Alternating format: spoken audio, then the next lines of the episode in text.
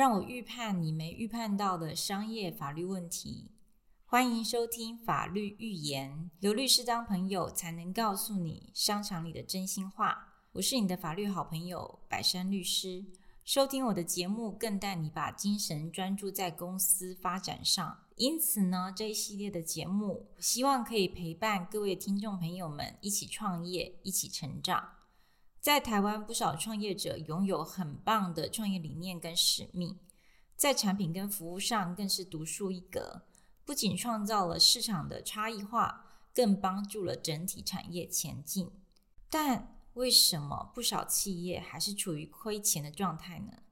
其实不少的企业在商业合作上缺乏了厘清法规，因此常常有合约纠纷，轻则收不到款、减价验收，重则打起官司，甚至赔付大笔违约金。还有一种就是公司内部出现纠纷，股东要拆伙，导致组织分崩离析。也就是今天要来聊的主题，你创业一定要懂得公司法规，也就是股权结构。那什么样的股权结构才是好体质呢？若你在创业的时候没有搞清楚这些事情，会有什么状况？就让百山律师开始今天的预言吧。其实呢，不少创业者在开公司的时候，都是边学边做公司法。但公司法可以说是开公司前必看的使用说明书。那百山律师会建议各位老板们，在开公司前要先厘清开公司的目标，才不会搞错公司的属性。我们以最基本的公司种类来说，有哪些应该要满足的条件跟义务呢？如果没有搞清楚，乱设定会有什么状况？第一个，股份有限公司，多数有一定规模的公司都是这种类型。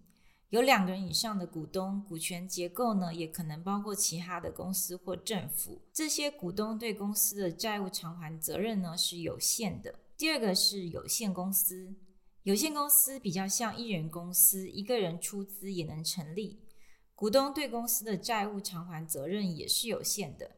但是要特别注意，这一类型的公司在股权设定上一定要以基数为主。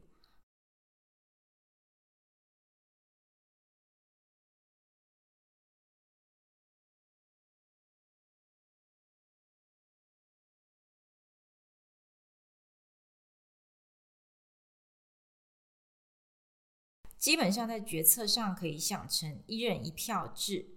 如果是票数相等，那么决策是难以推动。另外，有限公司的股权转让是需要经过半数股东同意的。那有限公司经过股东表决权的过半数同意，可以减资或变更为有呃股份有限公司。相信以上这些资料你在网络上都查阅得到。但是如果你只有查阅到这些资料，你只懂这样子的话，你在法律上会发生什么样的风险呢？以下就让百山律师来帮你预言。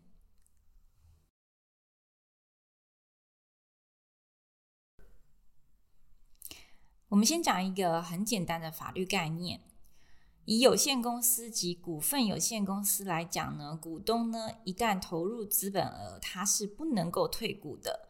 大家都有买卖股票的经验。今天呢，你买了哪一个上市贵公司的股票？它通常是股份有限公司。难道你能够因为公司经营不善，你就要求把资本额取回吗？原则上是不行。我们只能够说，我们去转让我们手上的股票。有限公司也是同样的道理，你可以转让资本额，但有限公司是需要过半数以上股东同意。才能转让资本额。如果你是董事身兼股东的身份，你要全数股东同意才能够转让资本额。而我国企业形态呢，是以中小企业居多，更多数是微型企业，也就是股东只有三个人以下。所以，如果今天当你想要退出经营的时候，除了有一种方式，就是你直接把资本额抛弃，好，抛弃出资额。其他都需要呃过半数股东同意，或者是全数的股东同意。过半数的股东，比方说公司股东有两个人，过半数股东就是指这两个人股东都得同意，你才能够转让你的出资额。嗯，像微型公司啊，也就是说股东三人以下的公司，当你要退出经营的时候，除了有一种方式，就是你直接抛弃出资额，其他呢都需要过半数股东或全数股东的同意。过半数是指超过半数，所以当今天股东人数只有两个人的时候，等于是要全数同意。微型公司股东之间反目成仇，毫无沟通的情况下，要拆伙就形同困难重重。所以呢，在法律上，除了申请法院来裁定解散，也没有说法律上除了申请法院裁定解散外，是不是有其他更有效的解决问题的方式呢？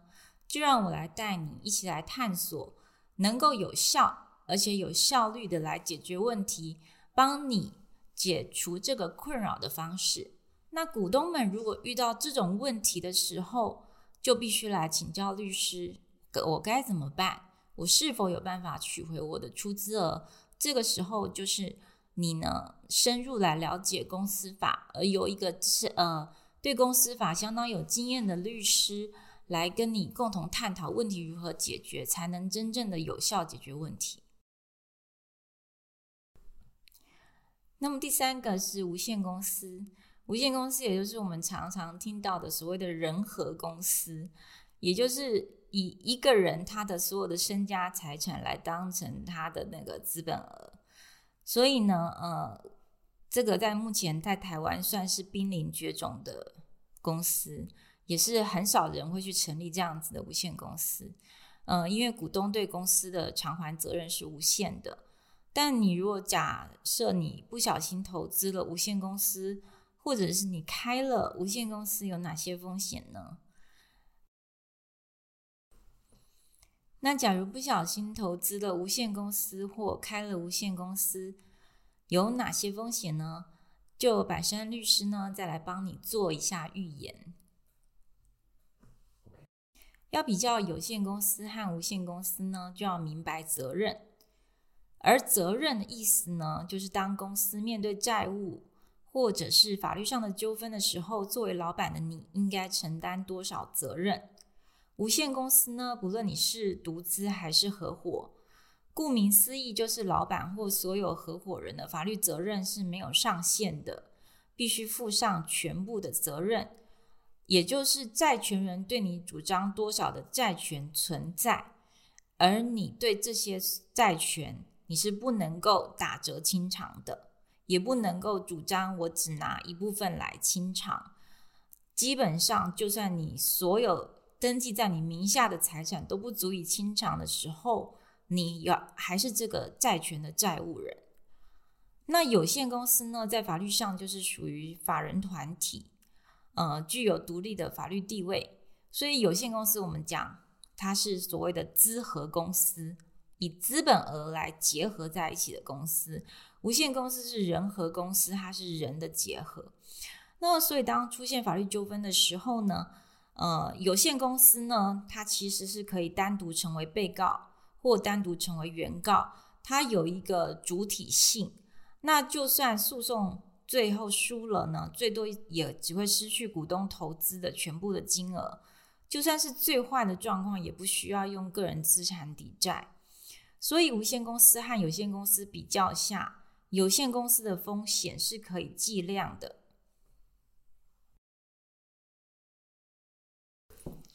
接下来我们来讲两合公司。两合公司可能你没有听过，两合公司的意义是什么呢？它基本上是由负无限责任的股东跟负有限责任的股东结合在一起的公司。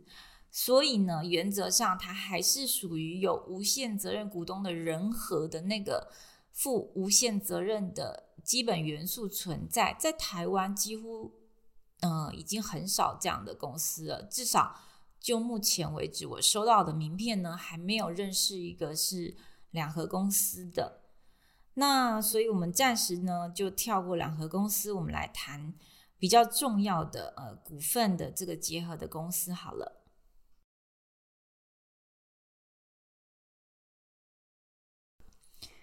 我们回到我们最常见的有限公司或股份有限公司。如果你开的是股份有限公司，那从决定公司名称、登记地址、决定负责人及董监事名册、讨论公司章程、记录股东会议记录、设立资本额及验资时间、篆刻公司大小章、银行开户、决定委托的会计师事务所这些程序，都会跟股东们一起讨论，而且会有纸本的记录，这些也都有被规定在公司法哦。我们在谈有限公司和股份有限公司的时候呢，我们就要来注意，嗯，在登记资本额的时候需要遵守什么？股权的分配需要遵守什么？那么，如果遇到股东纠纷或者是股东想要拆伙的时候，该怎么解决？嗯，如果经营理念不同呢，有了不同的看法，就会引起想要拆伙的问题。这时候呢？股东之间无法进行很顺畅，或者是无法进行很正向的沟通，会使得公司经营陷入僵局。那如果你这时候没有法律的概念，可能就会发生原本的投资人呢，他倒卖公司资产，对公司账户动手脚，拿公司的钱支付个人花费，或者是私下跟厂商拿回扣等等，损害公司的问题。股东卷款逃逸呢，导致公司面临破产问题。像是布洛克这个贵妇奈奈和丈夫黄伯健成立的信利博全医美诊所恶性倒闭，夫妻俩还有公公黄立雄卷款潜逃到加拿大，让消费者跟厂商蒙受损失。若有其他股东的话，也可能会接连牵涉。因此，我们除了要理解公司结构外，更应该重视合约、投资协议。股权划分、股东责任以及拆伙的时候的相关责任的问题。那当确定好要开公司的时候，或者是有这个投资一起合作的意愿之后，接下来就进入公司筹设、股权划分、股权移转，嗯，要写投资协议等等法律程序，还有合约的拟定。那么当中包含公司的组织。还有确认行号啊、设立商标啊、登记商标啊、登记公司资本额等等的问题。那许多人在开公司或者是入股之前，对公司的规定都不了解，所以对于所应该要负担的权利义务呢，还有资本额呢，也都没有确认清楚，就在同意书上签名，等到发生纠纷，在法庭上来主张说我并不清楚哦，其实我是人头。这个时候都来不及了，所以，我们一开始呢，在各位呢想要投资公司或者是签任何一个投资协议之前，我们要来教大家如何来预判你的法律风险。呃，百胜律师呢，其实就遇过这样子的案例哦，就是呢，某一家公司的负责人，他明明知道公司应收的股款呢，要向股东实际的收取。可是呢，有的时候公司在募资的时候是很困难的。股东呢，一时之间呢，可以借你，好，我借你一百万元。可是呢，也许他希望呢，你去登记他的股数的时候呢，可以登记为更多股。我们知道一百万元的话，就相当于十万股。但嗯，有的股东呢，他觉得我能够拿出这个这些储蓄金给你，已经很难了。我希望你把我登记为三十万股，让我的股权大一点。好，那所以股东呢，虽然缴纳股款，但是呢，其实他在登记这个股权数的时候没有照实的登记。另外呢，还有类另外一种类型是，嗯，股东要求公司设立登记完成之后，要把我原本投资的这个呃资本额，希望能够还给我。其实呢，这时候已经违背了公司的资本充实原则。我们公司法有一个第九条，我们公司法第九条呢有规定，我们公司法有规定，规定在第九条，公司应收的股款，股东并未实际缴纳，而以申请文件表明收足，或股东虽已缴纳，而于登记后将股款发还股东。或任由股东收回者，公司的负责人各处五年以下有期徒刑、拘役或科或并科新台币五十万元以上两百五十万元以下的罚金。那么有这样子的情绪的时候呢，公司负责人应与各该股东连带赔偿公司或第三人因此所受之损害。有这个条款，听起来原来你从来不知道，如果今天我是一个股东，而我今天投资了一家公司，但我没有缴足我的股权数，就好像刚刚我举的例子。我应该要缴纳三百万股才能够登记三十万的股权，那我只缴纳了一百万的时候，这个时候呢，公司的负责人他是需要有一个刑责要负的，而且刑责很重哦，是五年以下的有期徒刑，而且他要并科五十万元以上两百五十万元以下的罚金，或者是股东今天呢在公司。登记完成之后，要求把原本的资本额取回，这个时候都是违反我国公司法资本充实原则的精神。因此，按照这个条款呢，你会被检察官起诉，你也同时犯了刑法第两百一十四条的使公务员登载不实罪。这个在实务上可可以查到很多的案例，这也是我国公司在呃找。股东募资，还有在股东募资完成之后，股东要求退股的时候，最常见到的一个争议型，最常见到的一个案例。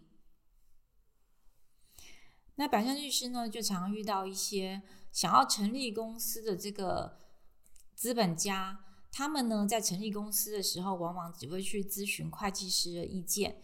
我也常听到呢，别人告诉百山律师说。其实我成立公司真的只需要会计师就好了，没有错。会计师呢可以帮你呢把账务表册还有公司的基本法规呢都解析的很清楚。可是呢，我也呃在这个实务案件上不断的看到呢，有会计师呢他会去错误的教育一些想要成立公司的负责人说这些。股东缴纳的股款呢，是可以在公司成立登记后收回的。那这其实是一个不对的概念，而且也会导致这些负责人未来被起诉。甚至呢，嗯，我都遇过这个已经被起诉的负责人来问百山律师，接下来该怎么办？所以这时候要告诉大家一个观念：你成立公司不是只有会计师要负责，你真的要来向。呃，相关的商务律师来请教一下，你成立公司或者是投资人呢，向你要求什么的时候，你应该要怎么样应应，才能够避免呢？你身陷囹圄，或者是因为不知道法规，就莫名其妙的被起诉，甚至被判刑。我们开公司呢，都是希望遇到好事情，大家都想要赚钱，不是遇到赔钱。也不想要跟人家计较、生气，甚至呢莫名其妙的进了法院。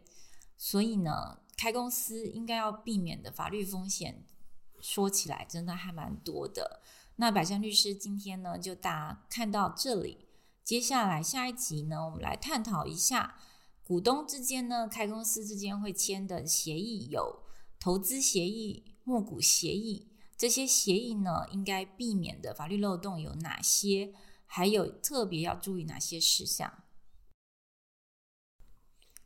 感谢各位听众朋友收听今天的法律预言，预判你没预判到的商业法律问题，有律师当朋友才能告诉你商场里的真心话。我是你的法律好朋友百山律师，我们下一集见喽，拜拜。